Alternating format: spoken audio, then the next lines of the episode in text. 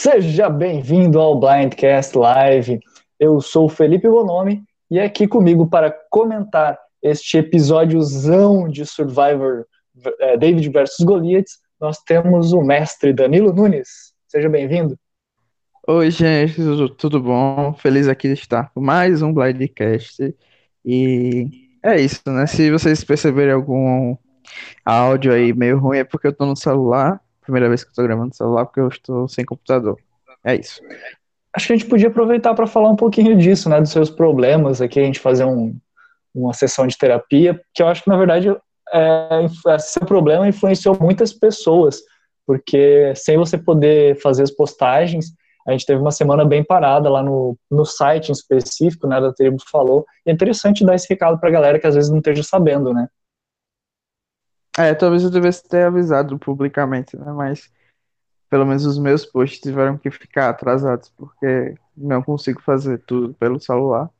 Tipo, imagem, que tem que fazer, às vezes tem que fazer código para fazer a publicação, então ficou complicado mesmo. Mas é isso, eu quase não tinha atrasado nada essa temporada, mas como de praxe tem que acontecer alguma coisa aí no final para atrapalhar, né? Uhum. É isso aí, mas é, não fiquemos tristes, as coisas vão melhorar, e principalmente porque hoje a gente tem a nossa, o nosso resultado da promoção Queen Stays Queens, a nossa prova de recompensa. Você está ansioso, Danilo? Sim, até porque eu vou ganhar, né? E as pessoas vão ter que aceitar. e é isso. ok, o resultado, de... o resultado a gente vê no final do programa, então fiquem ligados aí que em breve nós vamos saber quem que foi o vencedor, se é que foi o Danilo mesmo, né? É. Enquanto isso, enquanto não sai o resultado, vamos falar do episódio que é o 12 episódio dessa temporada, que foi ao ar ontem, com o título, né, de tão espertos de que eles são idiotas, né, que eles são, acho que essa seria a tradução, não sei se seria a melhor tradução, mas acho que seria acho uma tradução. Que seria mais, tipo, eles são tão inteligentes que acabam sendo burros, entendeu? Tão inteligentes que é. são, mais ou menos essa a ideia. Isso, é a do Danilo é melhor. E bem, foi um episódio que começou citando, né, justamente a eliminação dupla do episódio passado, do episódio duplo passado, né, da semana passada. Eu falei passado um monte de vezes, eu estou vivendo no passado. É, que foi a eliminação do Alec e do Cor. E nós também vemos o Christian conversando com o Nick, explicando por que, que ele tirou o Cor. Esse foi basicamente o começo, é, um pouquinho do, do anteriormente em Survivor e também a abertura antes da gente ir para para as próximas partes. É, o que, que, você achou desse, desse começo aí, desse, dessa, desse anteriormente, Danilo? Ah, eu achei, assim, o Nick meio garoto mimado, dono da bola, sabe? Que não conseguiu se controlar naquele momento. Eu acho que ele tem razão pelo, do que ele falou. E não fazia muito sentido para o Christian ter enganado o Nick, o Dave, principalmente pelo, pelo motivo que ele falou, de terem usado vantagens e tudo mais. Só que eu acho que ele poderia ter é, abordado isso de uma forma muito mais madura, né? Mesmo as críticas que eu fiz a Gabi no episódio passado, eu faço a ele, porque, querendo ou não, continua sendo um jogo e ele ter deixado tão explícito assim o desgosto dele com o Christian talvez não tivesse sido a melhor das, das estratégias, principalmente porque era de conhecimento comum a todos ali dos Davids que o Christian tinha um ídolo. Então, você fazer inimizade hum. com alguém que tem esse poder não me parece algo benéfico. É, mas o Nick também tem um ídolo, né? É, mas se você não precisar usar porque fez birra com um amigo, eu acho que é mais, é mais inteligente, né? Do que você precisar usar porque Sim. você quer brigar ali e não consegue engolir um sapo, sabe? Então, uhum. Enfim.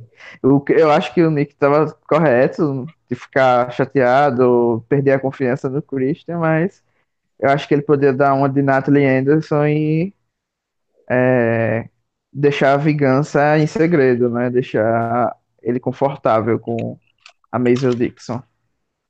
Sim, é, mas eu não sei se fui só eu que tive essa impressão, mas eu senti que o Nick ele até começa, tipo, olha, ah, legal, foi uma jogada bacana, meu Deus, que, que, que tipo, você tem meio empolgado, mas é que é mais nos confessionários dele que, ele, que a gente sente que ele tá realmente puto.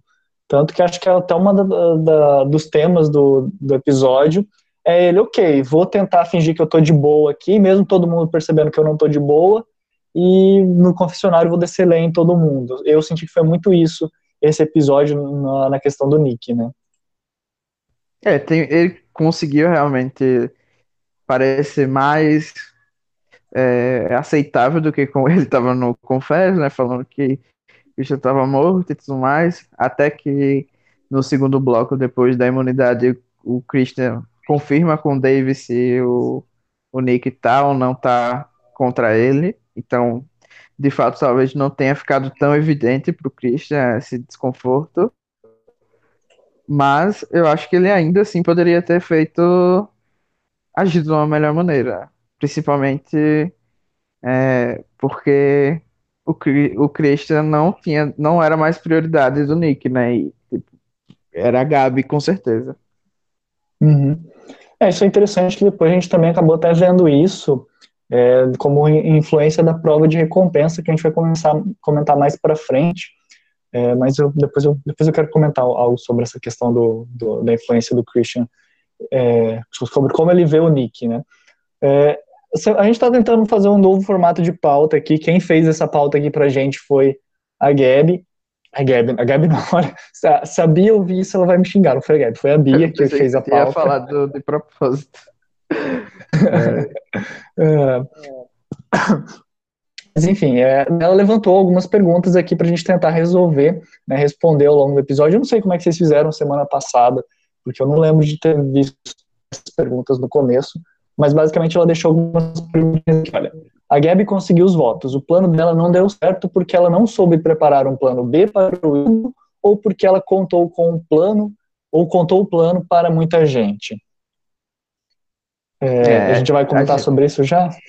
Não, a gente comenta ao longo do episódio. É só para é só as pessoas saberem quais são as coisas que a gente vai focar em responder durante o episódio de hoje.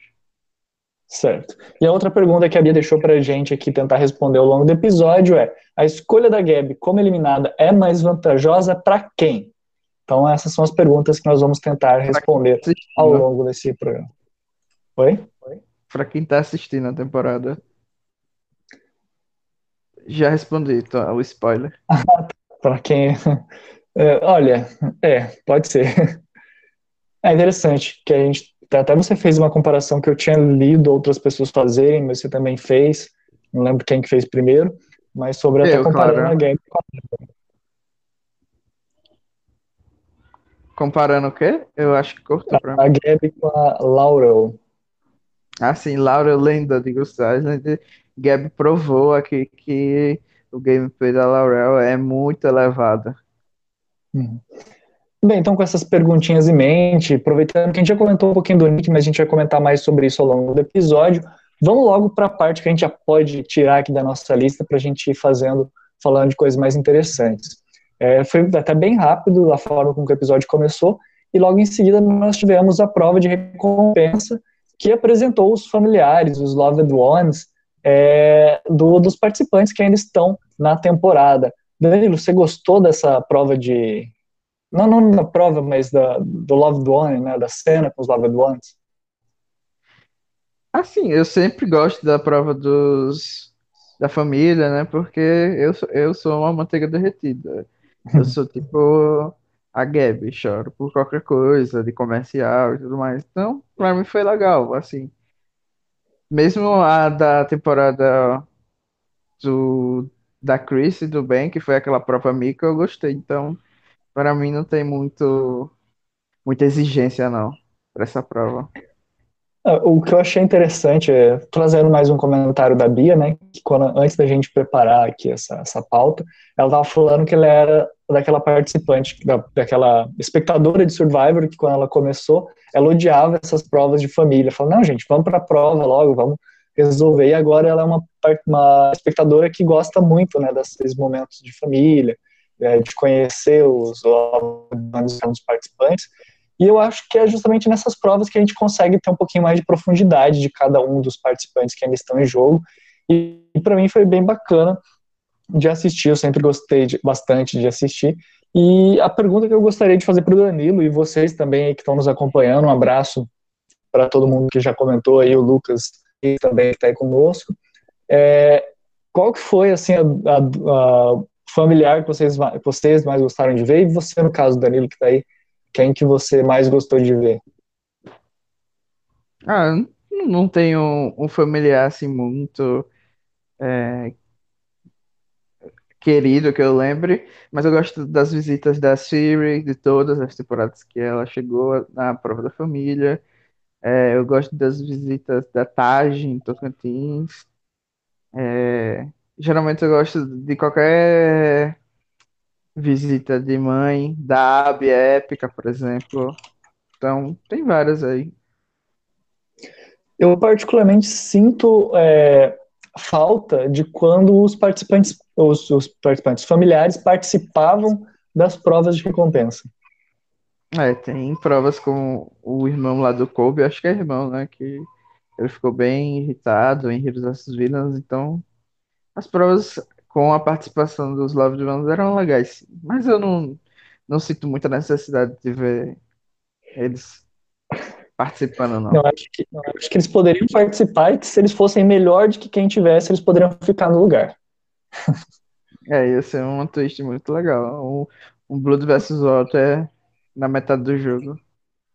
É, pegaram todo mundo surpresa. É...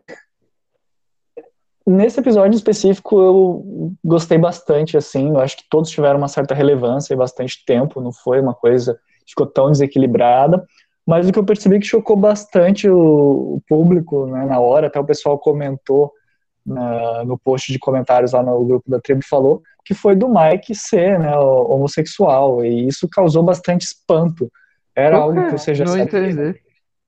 Eu não, não é entendo é porque... espanto, não. É, tipo, eu já sabia, né, do, no, acho que na biografia dele já tinha, mas eu vi que várias pessoas tiveram espanto. Eu acho que talvez seja pelo background dele, né, talvez de, ah, a escola do rock, normalmente o arquétipo de roqueiro é um arquétipo mais próximo acho que tem nada ver com isso. Mas sei lá, Vamos eu, eu, também, eu também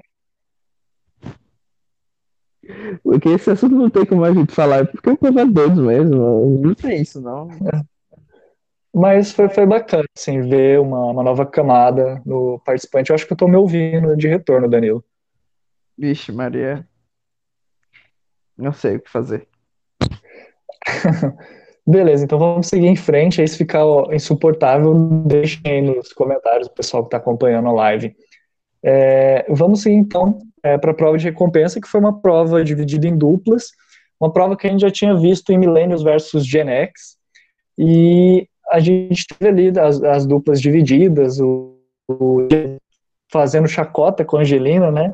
Tipo, ah, você é, é tão lento quanto o participante mais lento da sua dupla, tipo a Angelina. É, foi interessante ver isso daí, a, a, essa brincadeira que o Jeff estava fazendo, e terminou com praticamente igual no Millennials vs. Gen X, eles jogando a bolinha para cima para tentar acertar, que eu particularmente não considero algo muito difícil, mas vamos passar aqui pela, pelas nossos, pelos nossos critérios, que são criatividade, dificuldade e entretenimento. questão da criatividade, não achei que foi necessariamente tão criativa, a Bia deu uma nota 6, 7 aqui na pauta dela, vou dar uma nota 6 aqui para passar de ano numa escola ruim. É, dificuldade eu vou dar uma nota ali 4, porque eu não achei que é necessariamente tão difícil. Mas de entretenimento eu vou dar uma nota 5, uma média de 6 aí, porque, como eu falei, foi interessante de assistir, mas não foi necessariamente tão difícil, também não foi uma prova assim tão inovadora, já tinha sido feita de maneira parecida anteriormente, então para mim vai ficar aí uma média para passar de ano, nota 6. É, e você, Danilo, o que, que você achou aí? O que, que você avalia? Vou dar 8 de média em todos os critérios, vou dar 8. 8 em tudo? Aham. Uhum. Só você tá. Eu considero 8 uma nota boa. Você gostou então da prova? Gostei. Eu, eu não tenho muita exigência com prova, não. Isso aí. Isso aí. É, e daí eu acho que daí a gente chega no ponto que foi o mais importante desse episódio, talvez. Quer dizer, mais importante não, mas do episódio não, mas da prova, com certeza, que é um momento onde muitas vezes alianças são formadas ou até mesmo quebradas, dependendo de quem você escolhe para acompanhar na visita do Love Ones, que particularmente eu vou, eu não sei se é da cultura brasileira ou não, Mas, gente, eu saí para fazer faculdade cedo, me acostumei a ficar meses e meses fora de casa, sem às vezes nem ligar direito para a família. E, e daí eu vejo as pessoas que passaram 20 dias, 30 dias longe da família, e, meu Deus, eu estou longe da minha família. E parece que eles valorizam demais no Survivor os participantes, a prova da família, a prova de, de ter essa recompensa, estar junto com os familiares. E a gente teve justamente essa, esse momento onde o, o Nick e Angelina, uma dupla relativamente improvável, não sei se, se tão improvável assim ou não, mas que teoricamente nunca foram colocados como aliados até agora, que escolheram, né? O Nick escolheu o Dave e a Angelina escolheu o Mike. O que você achou, o que você acha, né, dessas provas de recompensa das escolhas e das escolhas em específicos também, Danilo? É uma coisa importante, né? O pessoal tem alguns participantes que já foi divulgado que jogam pela visita da família, né? É, se fazem de morto para chegar nessa etapa.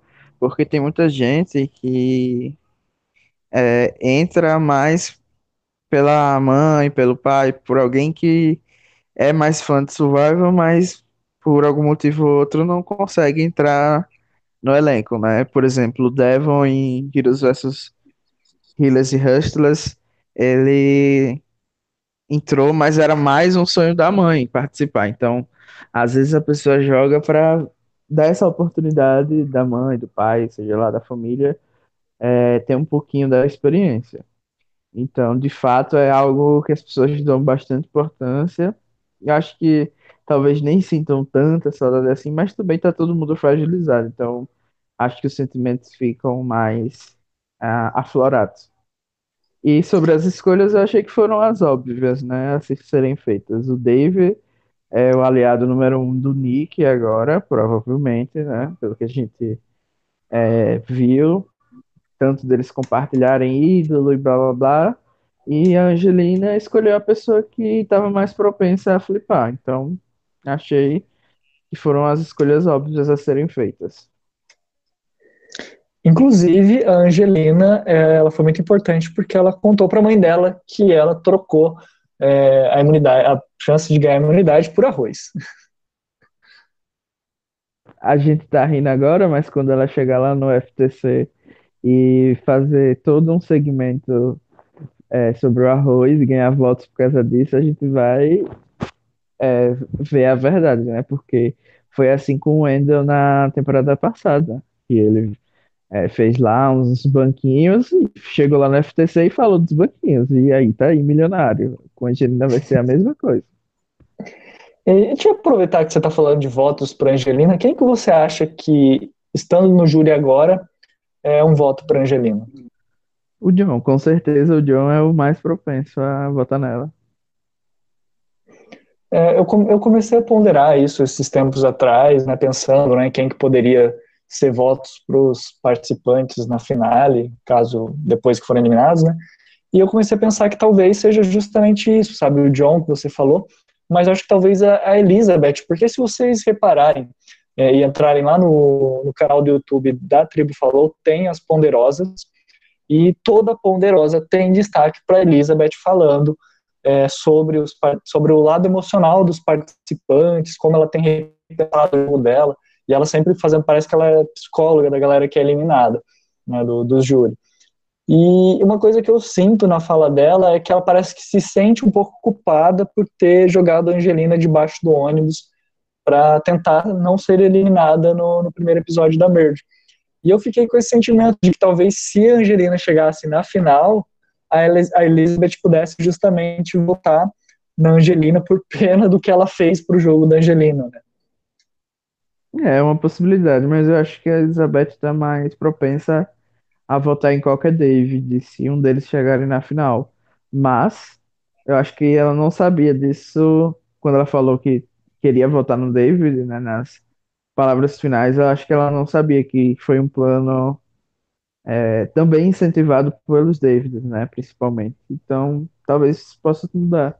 Mas eu acho que a Angelina teria os votos dos Golias é, do júri. Talvez não do Dan, mas do Alec, eu acho que ela conseguia.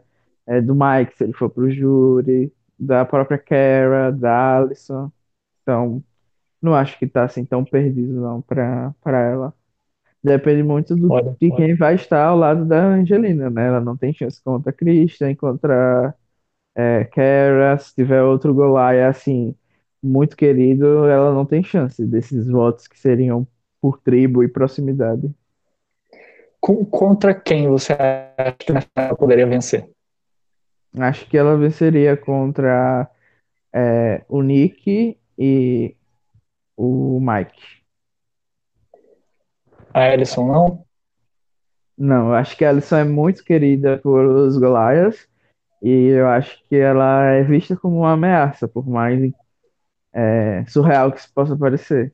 A Gabi também falou em entrevista e, quando saiu, né, agora que as ameaças do jogo que é, estavam sendo faladas eram Alisson, Christian e Dave. Então, essas três pessoas aí podem sim ganhar das outras, pelo menos na visão da Gabi.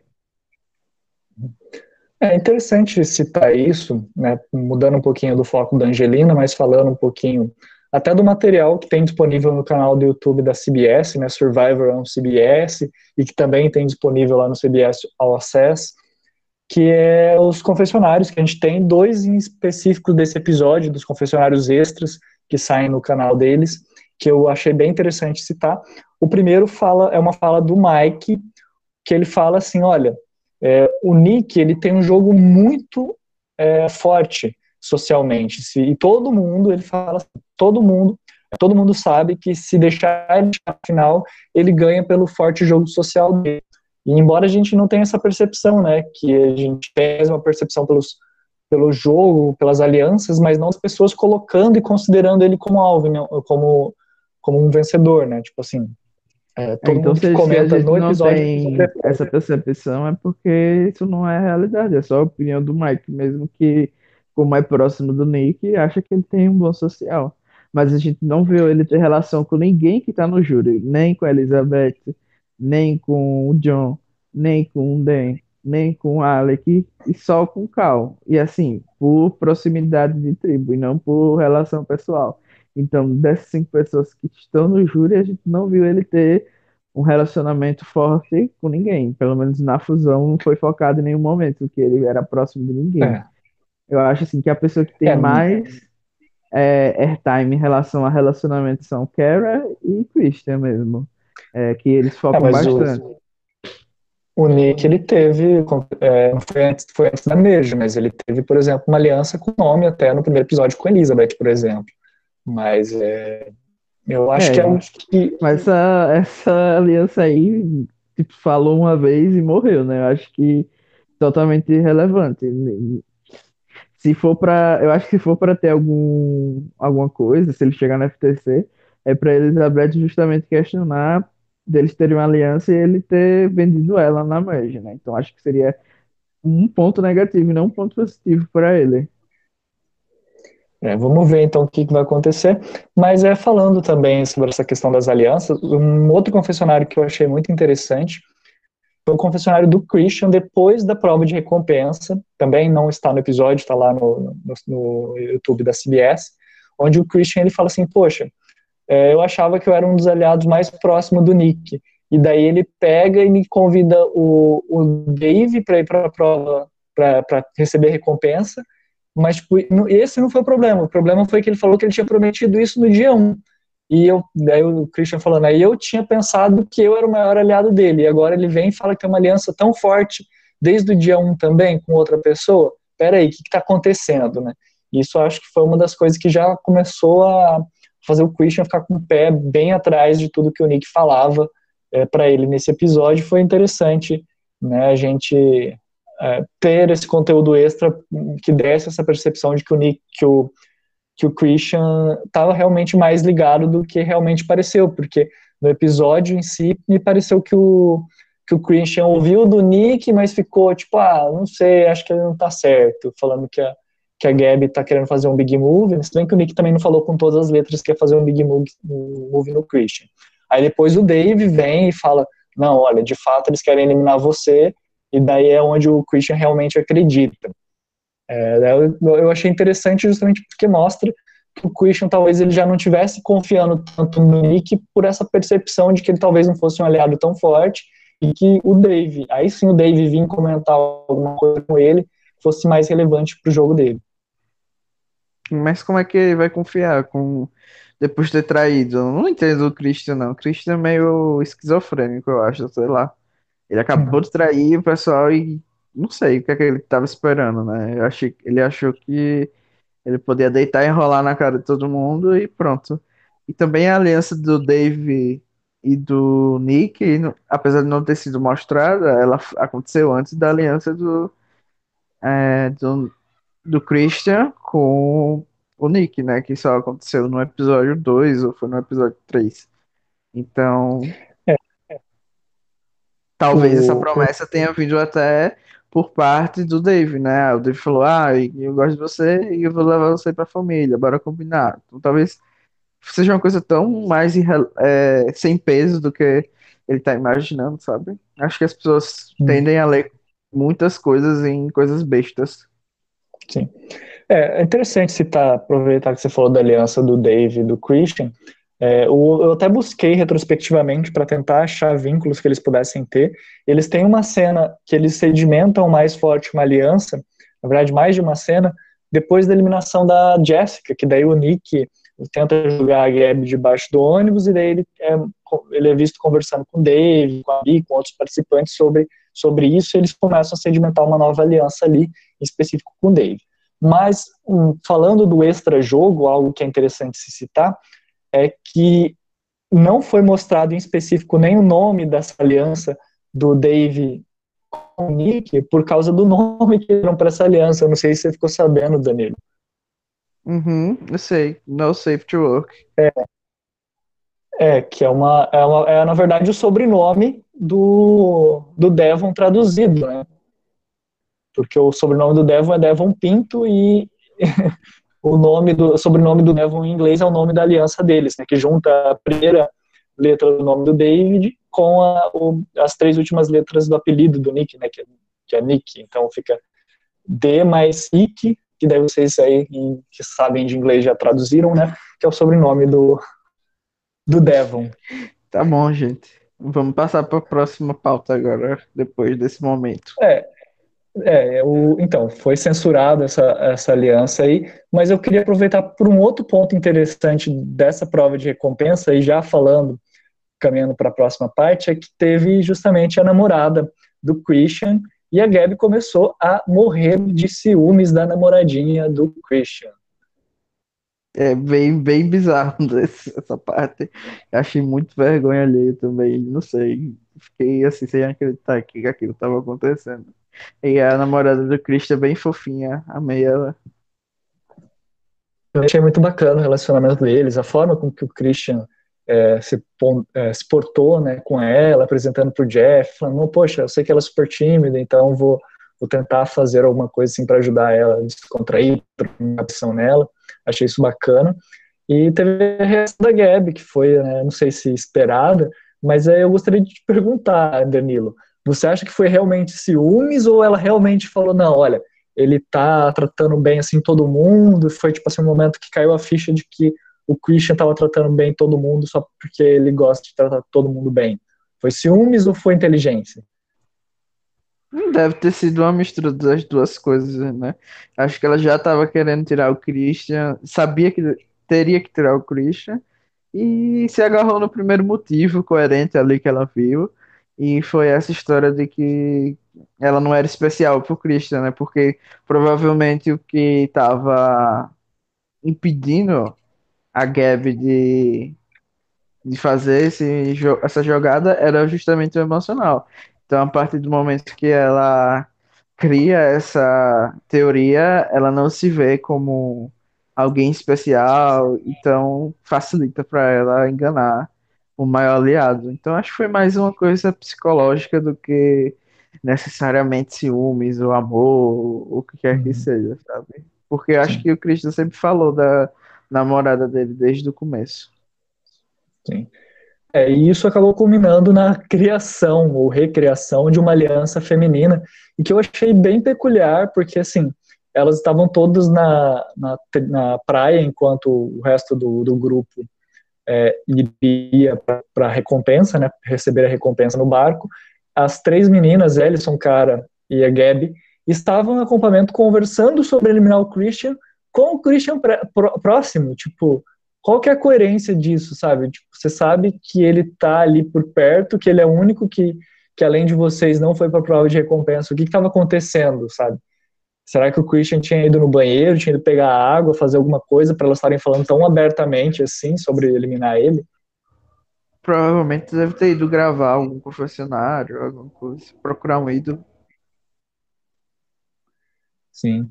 É, só isso explica, porque realmente, assim, estava muito escancarado, assim, que elas estavam no acampamento falando de eliminar o Christian.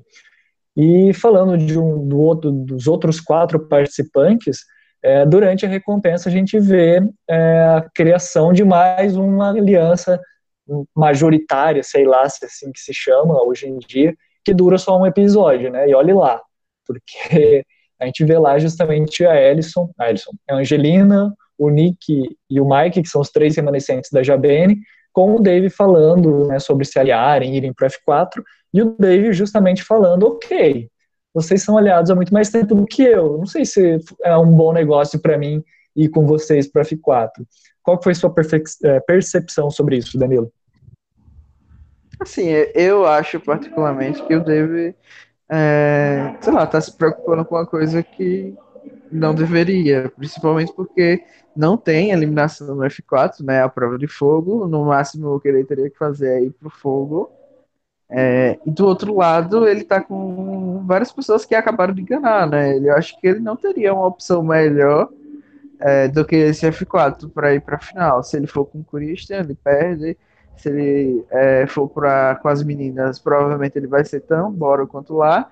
Enquanto que aí, com esses quatro, ele tem a oportunidade de, é, pelo menos, contar com o Nick, né? Para levar ele para final, quem sabe, porque eles aparentemente são BFFs, né? Fica, um, ele ficou olhando para o Nick encontrar vantagem, então imagino que exista muita confiança. Então não fiquei sem entender, assim, por, o porquê dessa preocupação toda do, do Dave em relação a estar nesse F4. É, eu entendo que foi um, uma preocupação que acho que é válida, sabe? Eu não sei até que ponto é, é uma coisa tipo, olha, é, não gostei, ponto, 100% não gostei, ou tipo, pô, é, compreendo que não é o ideal, talvez, para o meu jogo, mas é uma possibilidade, sabe? Eu fiquei ponderando até, até onde que ele estava realmente gostando ou desgostando, porque muitas vezes em Survivor acontece isso, né, de você cair numa aliança que não necessariamente é a aliança que você gostaria de ter, mas é talvez uma aliança que pode te possibilitar um, um caminho mais seguro até chegar à final. Então é sempre válido se questionar com, qual que é esse caminho, qual que é essa aliança. E fora essa aliança, também não sei qual que poderia ser o outro F4 do Dave. Quem que ele poderia chegar ao F4 se aliar, né? Seria o Nick, que seria o aliado dele número um, e mais quem, igual você falou, né? Se o Nick é o, é o que ele mais confia, quem que seriam os outros? Até porque, se a gente pensar, pode ser que o Nick também vença ele, se, se os dois estiverem na final. Então, quais que seriam as combinações ideais para o Dave na final? Não faço ideia. Eu acho que o Dave ganharia do Nick na final, sim. Acho que ganharia até da Angelina e do, do Mike, provavelmente. Então, por isso que eu não entendo o motivo dele, dele não achar esse F4 algo promissor para ele. É, eu acho que ele teria um, uma dificuldade maior se ele fosse jogar com o Kera, com o cara, com o Alisson própria Gabby, que foram pessoas que não mostraram nenhum tipo de é, prioridade, né, para ele. Então, uhum. não sei. E, e, me preocupa que mais à frente ele faça uma jogada justamente que vá de encontro ao Nick, né, ao que eles estavam combinando. Então, enfim, não sei. Não entendi muito do Dave, mas acho muito legal que ele seja proativo do jogo e fique pensando sempre no melhor para ele. Isso é sempre positivo. Uhum. É, essa, essa, é uma coisa positiva e até por isso eu considero que foi um episódio muito bom para o Dave, né? Porque enquanto o Christian e o Nick estavam trocando ali vários confessionários e várias falas um contra o outro sobre confiar e não confiar um no outro nessa, nessa quase guerra fria entre eles. Né? Não sei se guerra fria, mas talvez uma guerra civil seja o melhor termo, que a guerra fria você não tem tantos ataques. É, mas é, o David ele sai fortalecido, fortalecido porque a gente viu ele falando bastante sobre o que ele pensava, sobre as ponderações dele. Eu achei bem bacana esse episódio do Dave. É, não sei se você achou também tão bom, melhor que o do Christian e do Nick, ou se eles, porque eu particularmente senti isso, que o Nick e o Christian saíram mais prejudicados desse episódio do que fa favorecidos, enquanto o Dave saiu muito mais favorecido. Assim, eu acho que o Nick ele teve um bom episódio estrategicamente falando, né? Saiu a Gabi, que é uma, era uma aliada do Christian, talvez exista a oportunidade do Christian jogar com o Nick novamente, quem sabe? Ou então a própria Ellison, que ficou agora sem o aliado principal. Então acho que é, é interessante, foi interessante o voto pro Nick. Eu acho que o Dave também fez o que ele queria, não, só que sinto dificuldade de entender como isso foi bom para ele, exatamente, sabe? Eu acho que seria muito mais válido se o voto não tivesse sido da a Gabi, né? E sim algum hum. dos Golias, a Alisson, no caso. Então, não sei. Foi um voto bem complexo. Sim. É, antes da gente ir para a prova de imunidade, só gostaria de citar uma coisa aqui rapidamente, né? nem vamos perder muito tempo para comentar, mas eu estou separando é, as cenas dos participantes que ainda estão em jogo fazendo fogo, né? que a gente sabe que pela segunda vez, se não me engano, agora a gente vai ter o F4 sendo decidido no, na prova de fogo. E eu percebo que os editores têm dado destaque para cenas dos participantes fazendo fogo. Já separei várias cenas dessa temporada, como, por exemplo, da Natalie ensinando a Angelina e o Nick a fazer fogo, e entre outras, né? Depois até mesmo teve o Nick voltando a aparecer de forma bem discreta fazendo fogo. Já pensou agora... o Nick e a Angelina ficarem no fogo e o Nick ganha no fogo, o grupo vai abaixo. Enfim, só queria comentar isso. A espuma dos Angelinos fãs irá afogar todos, os, todos nós. Sim. E nesse episódio a gente teve a Ellison mostrando, é, que foi mostrada ela, assim, de forma bem sutil, mas bem rápida, ela também fez ali fogo, assim, de uma maneira bem bem prática, né, bem rápida. Então é de se ponderar, de se destacar que também teve mais uma cena de fogo, que vai ser algo importante, inegável para o desfecho da temporada. Não sabemos que, se com a Ellison ou não, né? Tem essa teoria aí de que é do Danilo. Eu, particularmente, acredito que pode ser justamente um, show, um showdown entre o Nick e o Dave. Eu acho que pode ser qualquer pessoa, mas eu fiquei com a impressão de que vai ser alguém entre Angelina e Nick e a Ellison. Que vão para prova de fogo. Isso aí. E antes de irmos para a prova de fogo, que é só na finale, vamos falar da prova de imunidade. É uma prova que foi, né, pensando nos nossos critérios aqui de criatividade, dificuldade e entretenimento, é, para criatividade eu não acho que seja necessariamente tão criativa. Teve, foi bacana essa questão de trocar o pé de posição, de ajustar a mão, isso, aquilo vou dar uma nota 7 ali, que é a mesma nota da Bia. A dificuldade, eu vou colocar uma nota 8, a Bia deu nota 10, vou dar uma nota 8, porque eu acho que deve ser realmente difícil você ficar ali com a mão parada para cima, tentando equilibrar, não pode nem colocar muito para baixo, nem muito para cima, então vou dar uma nota 8. Mas a nível de entretenimento, como a gente não teve o Christian contando histórias, eu vou dar uma nota 5, a mesma nota da Bia, que acho que vai dar uma média 7 aí, se não me engano. É, eu não vou fazer média, mas eu vou dar como criatividade nota 6, dificuldade nota 10, eu acho que é muito difícil a prova. E como entretenimento vou dar 6 também. Faltou Christian contando história na prova. Se ele tivesse contado história, ele tinha ganhado. Não, foi chata só a prova mesmo aí. Não foi por causa do Christian, não, que o Christian tá um xarope também. Eu estou brincando aqui. E bem, a prova foi relativamente rápida, né? Não durou seis horas. E a cara, né? Eu até tive que riscar aqui, rainha, cara, a cara acabou vencendo. A Bia falou que ela venceu merecidamente. Você concorda, Danilo? Concordo, né? Ninguém segurou o negócio lá pra ela, não tem como dizer que ela não mereceu, não. Mas assim como ela ganhou merecidamente essa prova, ela vai ganhar a temporada, e só o resto é aceitar. E depois disso nós tivemos então a pós-imunidade, onde com a cara imune, os participantes começaram a ponderar a possibilidade de eliminar o Christian, né, mais especificamente a Gabi, e ela começou fazendo uma coisa que tem sido meio que algo comum nessa temporada, que é buscar meio que uma unanimidade nos votos, né? Já, a gente já teve, não, não é a temporada com mais votos unânimes, mas, é, se não me engano, já foi, é, era para ser o terceiro ou quarto voto unânime que nós teríamos. E nós vimos justamente a Gabi indo atrás da unanimidade, é, tentando incluir o Nick e o Dave no, no seu plano. Você acha que essa foi uma decisão acertada de buscar esses votos? Eu acho que não faria diferença, porque ela sabe que é, ela precisava deles para jogar em seguida, porque é, cedo ou tarde ela ia ter que tirar os, os Golaias, né? Porque seria um risco para ela. Então, deixar que essa informação chegasse para eles por outras pessoas, como por exemplo, poderia o Mike, poderia vazar, porque ela precisava de um voto a mais, né? Ela tinha a Kera e a Alison, e ela precisava de um voto a mais para, teoricamente, ter a chance pelo menos de empatar, porque digamos que ela não avisasse a ninguém dos três e o Christian falasse, olha, a gente vai votar na Alisson. Então seria 4 contra 4. Então ela precisava de pelo menos um voto. É, ou da Angelina, ou do David, ou do, do Nick. Então, acho que ela tinha que contar porque ela precisava dos números. E talvez ela pudesse ter contado só para Angelina, não sei.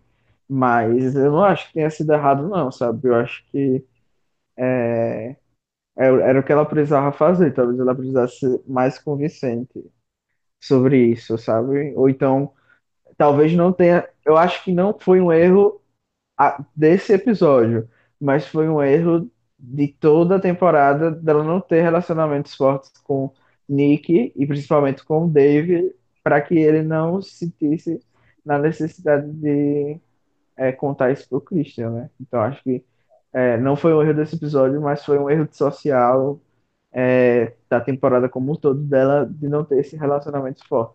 E chegar nesse ponto e a Alison ser o maior, a maior aliada dela, né? Uhum. É, porque justamente foi o que aconteceu, né? Com a Gabby contando para o Nick e o Dave, o que aconteceu foi que o Dave foi logo bater com a língua nos dentes e contar para o Christian que a Gabby estava planejando que ele saísse, né? O, o, e daí justamente o Dave comenta falando que quer usar o Christian como seu escudo para chegar na final. Você acha que pode ser isso que vai acontecer mesmo? Eu acho arriscado, né? Acho que todo mundo concorda com isso. Agora com esse lance do F4 ser na base do fogo, é, são poucos votos para tirar para tirar alguém que esteja claramente vencendo então, eu acho que a ideia da Christian era um movimento correto, era tirar ele, tentar é, fazer ele ser enganado no exavível. Só que a estratégia do Dave também é uma estratégia é, boa, mas arriscada, né? Se Christian ganhar imunidade acabar achando outro ídolo, talvez ele acabe se lascando, né? E se fosse o caso dele não ter muito reconhecimento do júri, deixar uma coisa é, ser levada tão tarde é, para pode ser ruim, né? Como a gente viu em Menezes vs Gen porque mesmo o Ken tirando o David na última rodada, ele já não tinha muito respeito do júri e acabou que não valeu de nada para ele. Então, tem todas essas questões aí de se esperar bastante para tirar um escudo. Sim.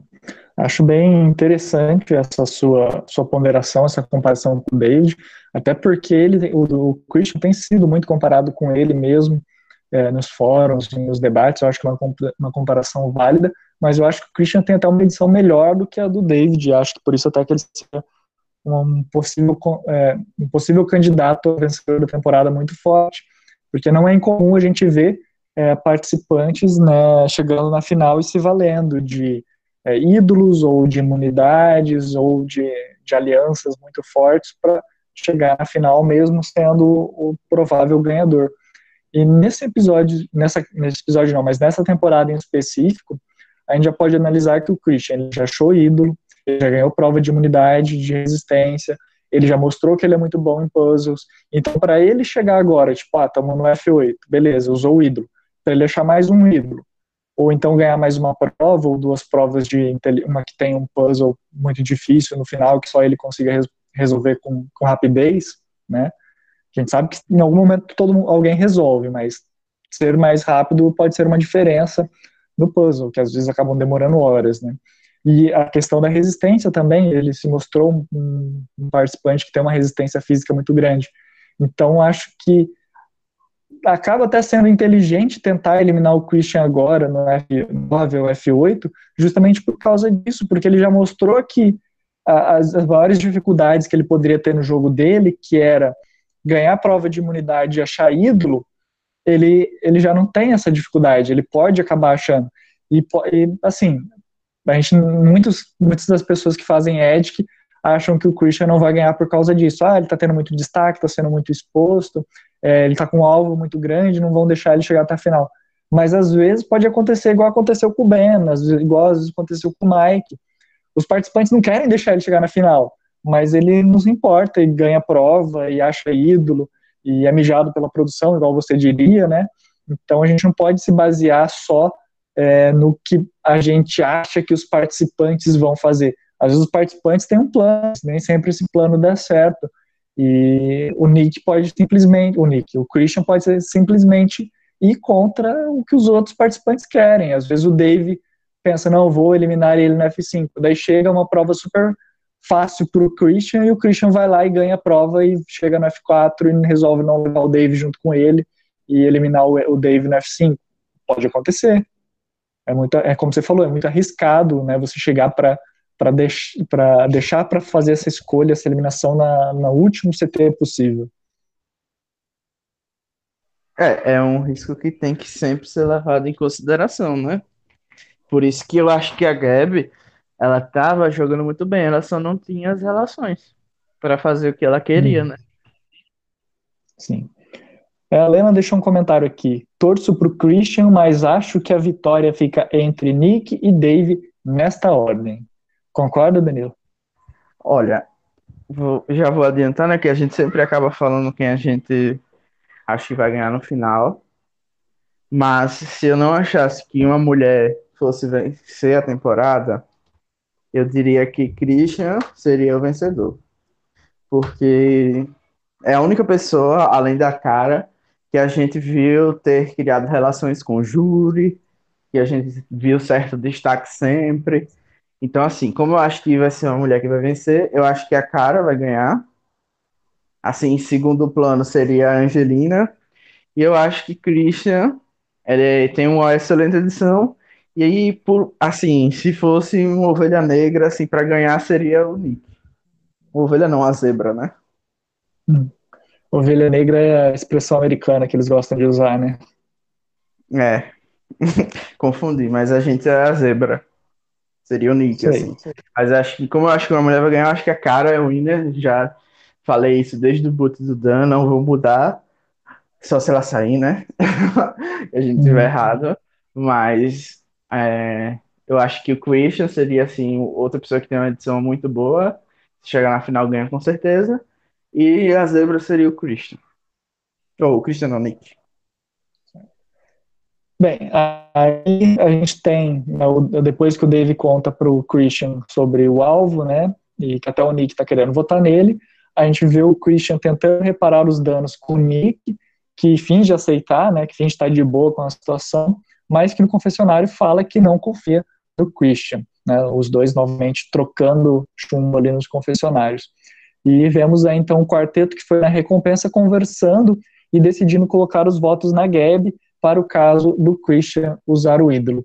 Isso é uma coisa interessante, né, porque fugiu da estratégia da Gabi, né, dessa, desse plano B que ela poderia ter ou não, foi justamente não ponderar, ó, e se o Nick, e se o Christian usar o ídolo, se alguém for lá e contar para ele que, que ele é um alvo, né, algo que a, a Gabi não pensou, e acho que é interessante a gente refletir, né, onde que foi o erro da Gabi? Eu acho que ela pensou sim, eu acho que ela achava, tanto que no conselho ela até se despede da Ellison, que o plano B seria justamente a Ellison, né? Eu acho que foi um plano muito bem elaborado pela Angelina e pelo Mike, no caso. Não lembro quem foi que deu a ideia primeiro. É, Ou se foi Dave. Eles três conversam junto, não, não lembro quem que tava que falou assim, mas. É, quem foi três. que falou primeiro, mas foi uma ideia interessante para eles. Eu não sei até que ponto foi bom para Dave e Nick, né? Porque é, acho que a Gabi estaria disposta a trabalhar com eles, principalmente porque com todo o plano. Mas para Mike e Angelina foi perfeito.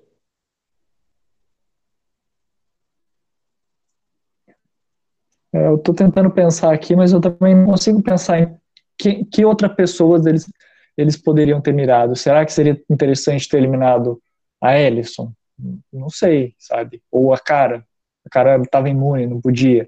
Mas, tipo, é, tava era fora dos, dos quatro ali, só teria o, a Ellison e a Gabriel mesmo para eliminar. É, então, é, não, não teria muito assim o que ponderar, né? Tipo, ah, quero tirar alguém de fora. Só sobrou, realmente, só tinha sobrado a Ellison e a Gabi para eles votarem, né? A menos que eles quisessem votar neles mesmos, o que não seria inteligente, mas é, não, não acho também que a Gabi poderia ter pensado em muita outra coisa, porque se ela estava buscando o voto do Nick e do Dave, é, seria meio que, que claro assim que eles iriam querer como plano B eliminar um Goliath.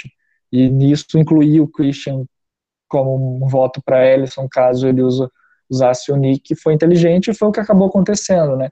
O Christian, sem saber dos planos, acabou votando na Ellison e votou pela primeira vez errado nessa temporada. Até então, todas as vezes que ele tinha votado, ele tinha votado no, no participante que havia sido eliminado no, naquele CT. É, é, e até ele fala, né, dá um confessionário, que ele sempre esteve certo até agora, e dessa vez não. Só que acertou que usou o ídolo correto, né, mas acho assim, que a eliminação da Ellison foi uma excelente opção, assim, entre Ellison e Gabi para Mike e para Angelina. E para o Dave e o Nick, não. Então, pontos para eles. Porque Sim. a Ellison tinha uma aliançazinha com o Mike, né? E com a Angelina, que a gente viu no começo, no começo da temporada. Então talvez é, isso volte agora, quem sabe. Então acho que para eles era muito melhor manter a Ellison do que manter a Gabi. E, e o Dave e o Nick vacilaram nesse ponto. Sim.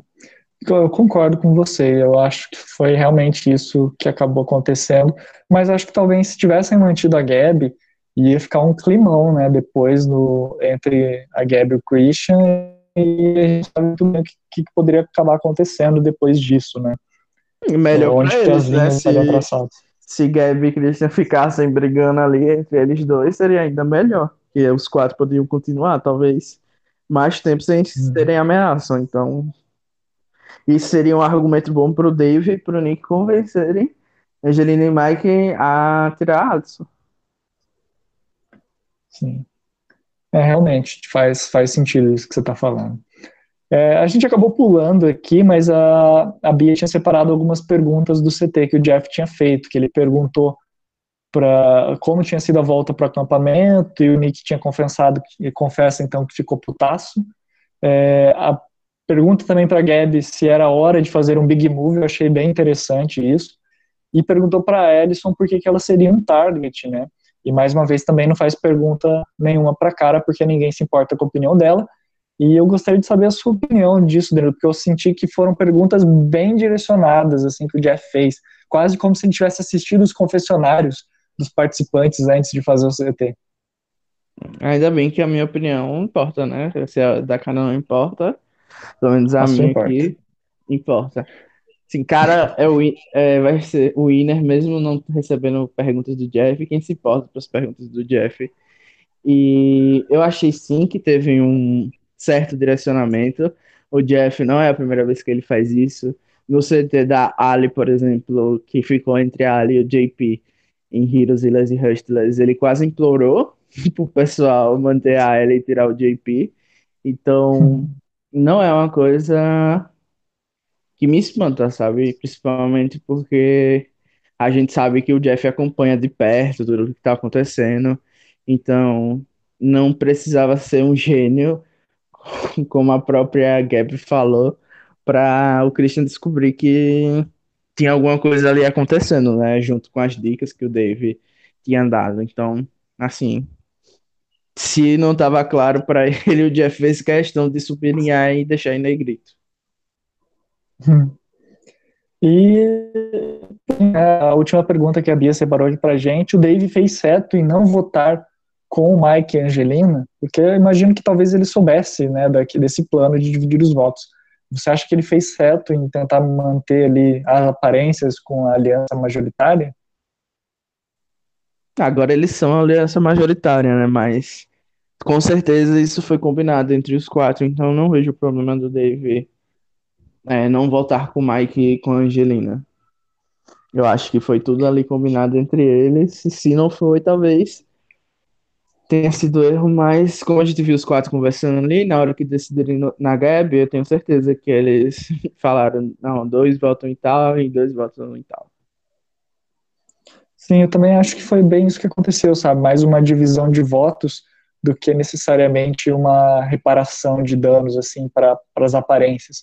Porque, querendo ou não, ok, ah, pode ser que, desculpa, e ressurja a aliança Goliath Strong, né? Vai ser lá Angelina, é, Mike, Cara e Ellison. Vamos chegar os Goliaths até a final, porque se os David chegarem, é, a gente não ganha. Pode ser que isso aconteça.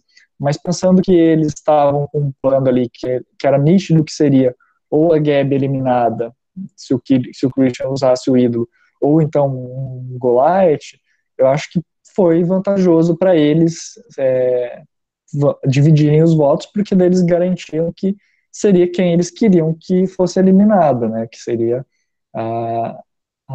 justamente o, o Christian, caso não usasse o ídolo, ou então a Gabi. Só que daí a gente cai no que você já tinha comentado antes, né? A Gabi eliminada é muito mais interessante para os Goliaths do que para o Nick e para o Dave em si. É, vai depender, tudo vai depender do quão forte é essa aliança, né? Do, da Jabene com o Dave.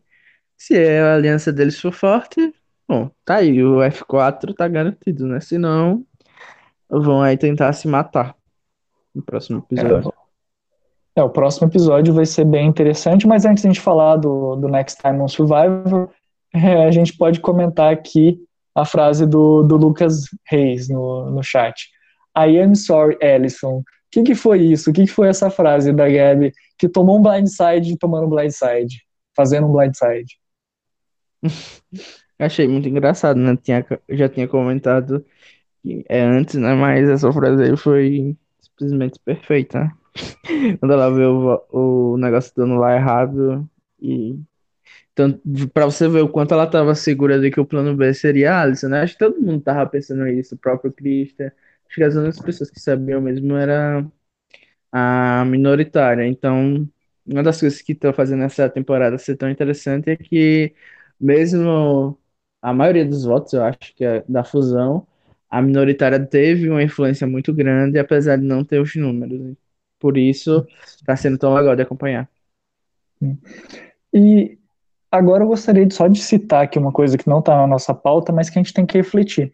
Se a gente para para pensar que houve de fato uma divisão de votos entre Dave Nick e o Mike e Angelina, né, tipo essa aliança dividiu os votos, e a outra aliança queria eliminar a Gabi queria eliminar o Christian, junto com a Ellison e a Cara, e o Christian estava meio que sozinho tentando é, se manter no jogo onde exatamente se encaixa, por exemplo, a própria, a própria cara, porque ela estava, ok, aliada com, com a Ellison e com a Gabi na aliança feminina, mas não é uma aliança necessariamente forte e que agora acabou de perder uma, a, a, sua estrategista até o momento, né, uma das fundadoras, não, não uma das fundadoras, mas uma, uma forte participante ali da aliança, e eles acabam ficando em minoria, porque claramente tem o Christian isolado, Nick, né, os quatro que a gente já citou, e a Kera e a Ellison. Como que fica o jogo delas a partir de agora?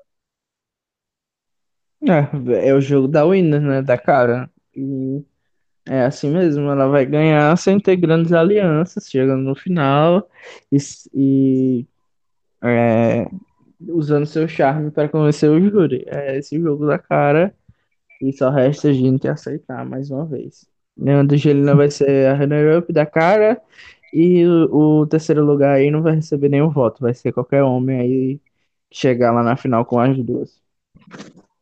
Eu acho que o único homem que a cara poderia ganhar é o Mike. Acho que qualquer outro homem, que na verdade, se a gente parar para pensar, agora tem mais mulher do que homem. O pessoal tava tudo reclamando que a temporada estava eliminando mulher, agora já tem mais mulher no, na temporada do que homem. São quatro mulheres e só. Ah, não, são três mulheres e quatro homens. Aham. Uhum.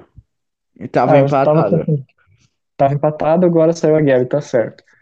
Desculpa, gente, mas é, os homens que ficaram, o Christian, o Nick e o Dave. Eu acho que qualquer um dos três poderia ganhar da cara na final. Não, ninguém ganha da cara na final, ela é a winner. Não, eu, vou até parafrasear aqui o bom o, o comentário do, do mítico Bolacha CC. Christian campeão, ele faz uma pergunta e eu afirmo, Christian campeão? Não sei se eu posso afirmar isso, mas com certeza eu acho que a temporada, e pelo menos a dinâmica do último episódio, vai ser muito disso, Christian versus o Nick. Mas eu não, pra ser sincero, eu acho que o Christian não ganha, sabe? é, falando assim de, de lógica, falando não só de ética, mas de lógica, eu acho que é bem claro que ele não, não necessariamente vai vencer essa temporada. Estou é, apostando mais que seja o Nick ou até mesmo o Dave. O Dave não me surpreenderia se ele ganhasse. O Will Oliveira que comentou também, Nick Winner. Acho que, assim, seria uma surpresa para a grande maioria se o, se o Nick não ganhasse, né? Não, como assim? O Nick não vai ganhar, nunca ganhou na vida. Eu acho que as não, pessoas estão bem erradinhas de, de Ed, sabe? O Nick é sempre retratado como preguiçoso, é, como coisas que eu acho que ainda não seria retratado. Então, assim, eu não vejo o David também ganhando. Eu acho realmente que é Carol, né? E é isso. O Christian, se ele conseguir chegar na final. Mas a lógica da parte do Edic, né, que Edic é edição e lógica, diz pra gente que o Christian não vai chegar, né? Estão prometendo que ele vai sair desde a Merge, então não sei.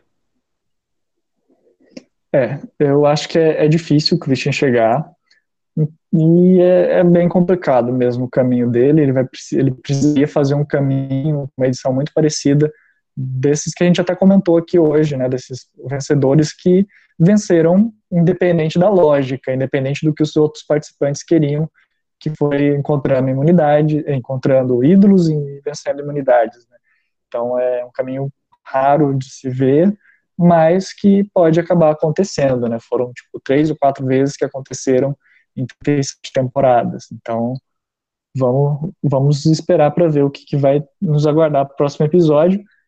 Inclusive pensando, né? Vamos, não, não sei se não tá aqui na. Ah, não, tá lá no final, Next Time no Survivor, né? Uhum. Então vamos, vamos pro Sobe 10? Já tá ficando extenso. Pode ir. É, começando pela eliminada da semana, a Gabi. É, sobe ou desce? Sobe. Eu acho que sobe. ela tava tendo a estratégia correta é, sobre o que ela deveria fazer para vencer. E eu acho que a gente tem que tem que louvar isso, sabe? As pessoas que querem se arriscar para jogar e para vencer, e não só para chegar na final ou, ou, que não pensam nessa parte importante do jogo, que é, é não só ir na final, mas com chance de ganhar. É, ela estava com mais seis aqui, positivo no nossa, no nosso OBS. E eu vou concordar com o Danilo. Eu acho que, apesar de ela ter sido eliminada, ela mostrou que ela estava querendo jogar, que ela queria fazer alguma coisa. Mas eu até vou abrir um parênteses aqui para comentar o que eu comentei no Blindcast Ed que ontem sobre a edição da Gary. Que no episódio que teve evacuação, nós começamos justamente do ponto onde ela tinha tido uma calmaria depois de, de ter vencido uma prova para sua tribo no episódio anterior. E ela fala: ah, não, as coisas estão melhorando, eu estou tomando as rédeas do meu jogo, por ela ter vencido, ter sido importante para a Tiva vencer a prova, né? E nisso a gente começa a ver uma tempestade se formando e culminou na evacuação essa cena. E a avaliação que eu tinha feito naquele episódio do Ed, que, e depois retomei no Ed, que, que foi ao ar ontem, antes do episódio da eliminação da Gabi a, acontecer, era de que depois que ela tentasse assumir as rédeas do próprio jogo, ia acontecer alguma tempestade e ela acabaria até podendo ser eliminada do jogo. E eu vejo que foi basicamente isso que aconteceu. Ela tentou tomar as rédeas do próprio jogo, né, tentou fazer um big move junto com o Christian e conseguiu eliminando o Core na semana passada. Só que agora ela sofreu os efeitos dessa tempestade que ela mesma criou e foi eliminada, que era uma, uma pista da edição. Achei isso interessante, bem bacana. Mas, como eu falei, apesar dela ter sido eliminada, acho que foi muito bacana ver ela pelo menos tentando para, como o próprio Danilo falou, é, não virar uma nova Laurel e decidir no voto de desempate quem que ia ser o vencedor, né? Então, acho que foi positivo, então eu volto a dar um voto para ela, e ela acaba sendo eliminada, então, com um total de oito positivo no nosso termômetro do sobe e desce. É, mas assim, só para não deixar passar batido, acho que Laurel é uma lenda de Ghost Island e na maioria das outras temporadas que o Júri não fosse tão capacho, eu acho que a Laurel ia vencer. É, venceria principalmente porque é, os malolos, né, que deveriam ter votado nela, não votaram. E em outras temporadas eu acho que isso ia falar mais alto e acabaria que ela conseguiria botar em prática o plano dela de dividir os votos entre Dominique Wendell e ganhar os votos da tribo dela, enfim. Mas é isso. Sobe Gabi, vamos pro próximo. É, o próximo da nossa lista é o Christian, que a Gabi falou que. De... A Gabi. Eu tô confundindo o nome da de novo com a Gabi a Bia falou que desce porque ninguém votou com ele, aparentemente todos queriam que ele saísse, menos o Dave. É, você concorda com a Bia que ele, que ele desce?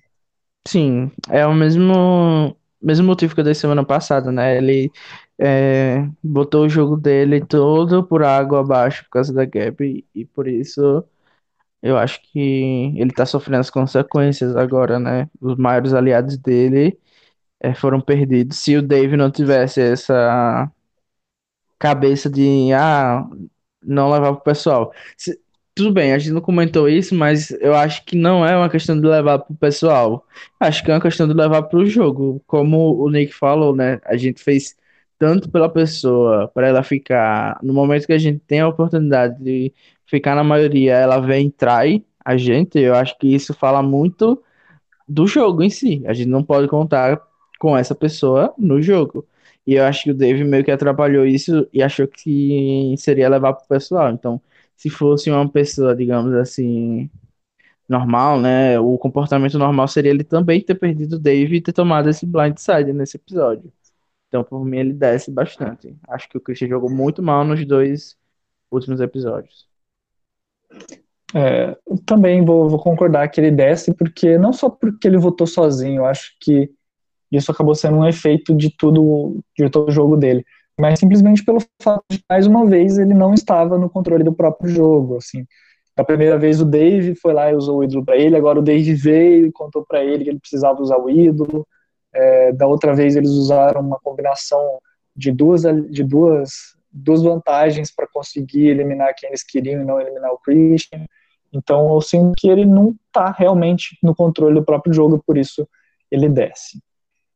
É, falando do Dave, ele estava com zero aqui. O, o, Christian ficou com sete agora no, no nosso sobe e desce. O, Chris, o Dave, que depois de ter descido em vários episódios, voltou a subir e estava com zero. E Danilo, sobe ou desce? Eu acho que o Dave ele sobe, apesar de eu não ter entendido completamente qual foi a estratégia dele e achar arriscado colocar o Christian, talvez ele precise arriscar ele perdeu o principal aliado, que é o Cal. Quando você perde o seu aliado, fica muito mais difícil é, você seguir jogando. Então talvez ele realmente precise ter esse risco e talvez seja uma falha do Nick, né? Ele não ter essa confiança na, no F4. Então, por mim, o David uhum. sobe. Eu também acho que sobe porque, como eu falei mais cedo no Blindcast, é, ele foi o que menos foi, assim, colocado negativamente no episódio. Ele não teve, assim, momentos que alguém... Na verdade, ele não foi colocado negativamente em, nenhum momento do episódio. Enquanto o Nick tiveram vários momentos que eles ficaram trocando ali é, farpas um com o outro, e o Dave fez o jogo dele, o que era melhor para o jogo dele, então acho que isso é muito positivo, e ele sobe. A Bia tinha deixado aqui a anotação dela, falou que ele sobe porque ele não é mais o alvo principal e conseguiu tirar. Não sei por que, que ele nunca foi o alvo principal. É, conseguiu tirar três dias a mais só por manter o Christian no jogo. É, eu não concordo que ele seja o alvo principal, porque eu acho que ele nunca foi o Call, que era o alvo principal. E agora, de fato, por ele ter conseguido manter o escudo dele, apesar de ser perigoso, é algo positivo. Então, também acho que sobe. Vou fazer o, os três votos aqui para ele ficar com três positivos. O Nick está com um total de 14 no nosso sobe e desce. E a Bia falou que ele desce porque pela primeira vez começaram a perceber que ele era um alvo na preview. Ele jogou emocionalmente, mesmo ele querendo tirar o Christian, o que já é ruim. No mínimo, o voto de segurança devia ter sido na Ellison, pois agora os Golaias têm os números de novo. Você concorda que o Nick desceu nesse episódio ou você tem outro argumento, Danilo? Não, eu acho que o principal argumento que ela usou dos Golaias terem os números novamente não era uma questão só do, do Nick, né? Foi uma questão que foi definida basicamente pelo Christian e pela Gabi no CT passado, né? Que eles não iam jogar pensando mais nisso. Então, eu acho que eles não tinham mais como é, jogar pensando estritamente nesse, nesse lance de David e Goliath. Eu acho que o Nick, ele, apesar de ter feito, é, ter jogado emocionalmente, eu ter criticado bastante ele nesse episódio, eu acho que ele ainda tem é, alianças bem fortes com o Dave, com o Mike, com a Angelina, e, e como a gente está analisando apenas esse episódio e não a prévia que ele vai talvez virar alvo, eu acho que ele merece sim subir. Eu acho que a Mason Dixon acabou não por causa dele, mas por causa do Christian, principalmente. Eu concordo com você, vou dar também um voto positivo pro Nick, porque, ok, ele votou no Christian e o Christian não foi eliminado mas ele fez parte da aliança que eliminou a Gabi. Ele se mostrou estando no controle do jogo, ele se mostrou fazendo boas jogadas, e mesmo estando jogando emocionalmente, e ele, não, ele conseguiu se explicar, não foi algo sem razão, não foi algo sem motivos, não foi algo tipo, ok, agora eu fiquei com ciúmes porque o cara tem namorada e vou eliminar ele. Não, tipo, ok, ele tinha traído, ele tinha é, é, ido contra a minha confiança, eu não sei mais se eu posso confiar nele.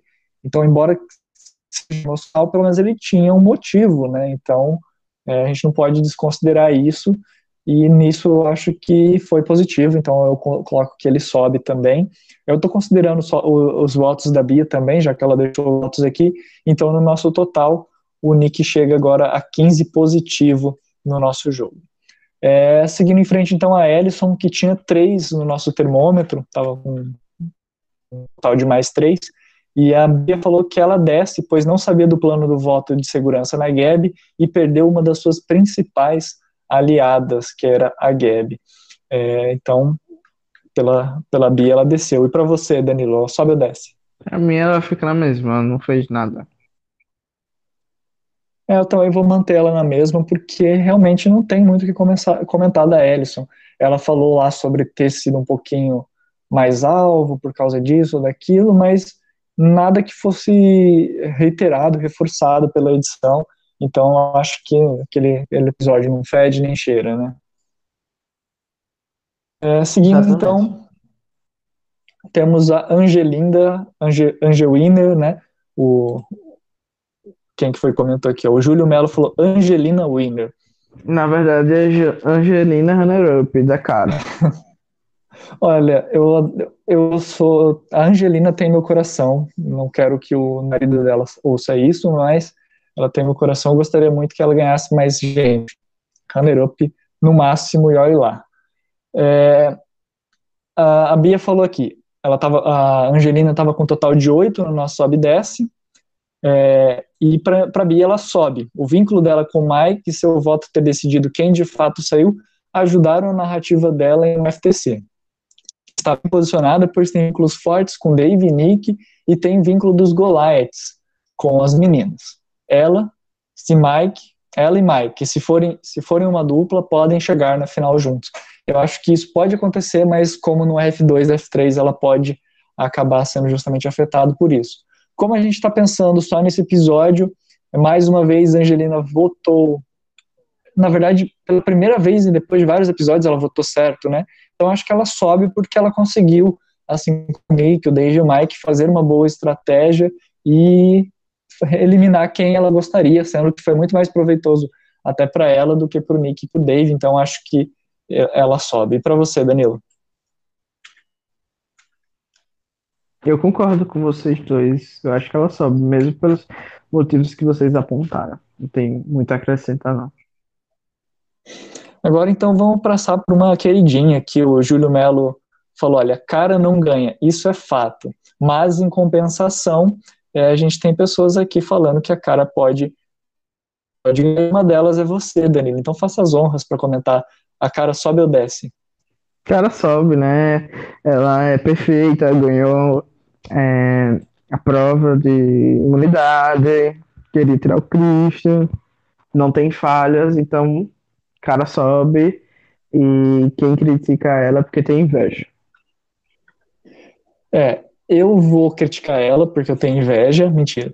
É, por, pelo, a, a, Bia colocou aqui, ó, pelos mesmos motivos da Ellison. Eu acho que pensando nesse episódio, é, ela também desce justamente pelos que a gente falou da Ellison. Ela teve uma aliada próxima elimina, é, eliminada, ela não é aliada do Nick vem do Dave e não tem um caminho tão claro para se aliar com o Mike, por exemplo, ou com a Angelina, mais com a Angelina do que com o Mike, mas não tão grande. E nesse episódio foi nítido que ela não estava tão envolvida na, na eliminação, na participação, o que no contexto geral não é necessariamente ruim, porque ok, né, aquele jogo, desde que não seja eu, beleza. Mas é, como a gente não viu nada positivo e ela teve uma, uma aliança desfeita, né, ali, uma, uma eliminada, uma aliada, eliminada, eu acho que isso foi ruim, então eu vou dar um 10 aqui também. Ou de que último... o Bonome é machista e desce as mulheres sem motivo nenhum. É, por Gente, favor, quem tá no chat, hashtag Bonome machista. Fora Bonome, a... hashtag fora Bonome. A Ellison e a Angelina estão no meu draft, inclusive a Angelina é a minha coringa, que eu adoraria que ela ganhasse, tem meu coração, tem meu arroz, mas infelizmente a edição não suporta. E por mais que eu não, não ache que a cara seja uma personagem ruim, eu não vejo toda essa maravilha que eu na edição dela. Não adianta tentar passar pano para você mesmo. Não é. vamos aceitar. Hashtag Bonome machista no chat. A, a Lena aqui, ó. Carolina. Fora Bonome. Mas, em compensação, nós temos o Bolacha aqui, hashtag Brucutu Power, isso aí. Brochachos Lifestyle, Brochacho Power. Olha o nível, gente. Olha o nível. Brochachos. Vamos lá, sobe essa hashtag aí. hashtag Tchau, bom nome. Tchau, bom nome. Olha só, as hashtags maravilhosas aqui. A Lena, inclusive, comentando. Vamos seguir, então, em frente, que falta falar de um participante aqui que estava com quatro no nosso termômetro, que é o Mike. A Bia comentou assim: ele sobe, conseguiu flipar sem que as pessoas ficassem com raiva dele, votou contra Angelina no voto passado e ela estava tratando ele como principal aliado nesse voto. Nick também não pareceu estar puto com ele. Ele não é próximo o suficiente de ninguém para levarem para o pessoal, mas ao mesmo tempo todos contam com o voto dele. Qual que é a sua opinião? Você concorda, discorda? Tem outros argumentos, Danilo? Eu acho que ele sobe porque eu acho que ele tá praticamente garantido na final desse jogo dele aí de é, ficar no meio, não ser ameaça para ninguém. Então sobe. É, eu acho que ele sobe pelos mesmos motivos do dia, né? Então por isso vai para mais seis. Aproveitando aqui essa hype, a Lena comentou. Hashtag Bonome machista só porque Danilo estava de aniversário. E eu quero dizer aqui que eu fui o único no chat do, Blindcast, do Blindcast que deu parabéns pro Danilo. Ninguém mais lembrou. Aí o Rabone, a Bia, ninguém se deu ao trabalho. Pois é, todos machistas. Todos machistas. Hashtag Blindcast machista. Exatamente. Só eu que nem é... me salvo, gente. Então, seguindo então para Next Time on Survivor, quem é o maior alvo que deve sair? Todo o episódio, todos citam o Nick e o Dave, que eu me lembro. Isso foi o que a Bia anotou aqui na pauta. E de fato, Next Time on Survivor, nós tivemos uh, vários alvos sendo colocados ali, né? O Christian, que já é um alvo sempre, o Dave citado como um, um alvo, o Nick também citado duas vezes pela cara e pelo. E teve mais alguém que citou ele, agora não lembro quem que citou ele no Next Time, mas foram duas vezes.